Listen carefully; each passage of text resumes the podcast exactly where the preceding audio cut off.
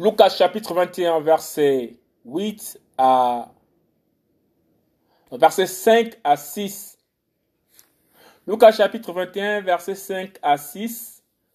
Enseignement sur le mont des Oliviers. Et comme quelques-uns parlaient du temple,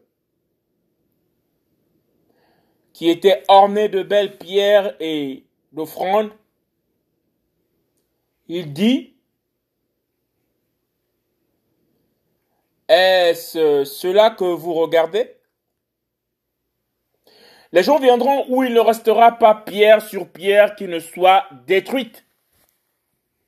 Lucas chapitre 21 verset 5 à 6 Enseignement sur le mont des Oliviers.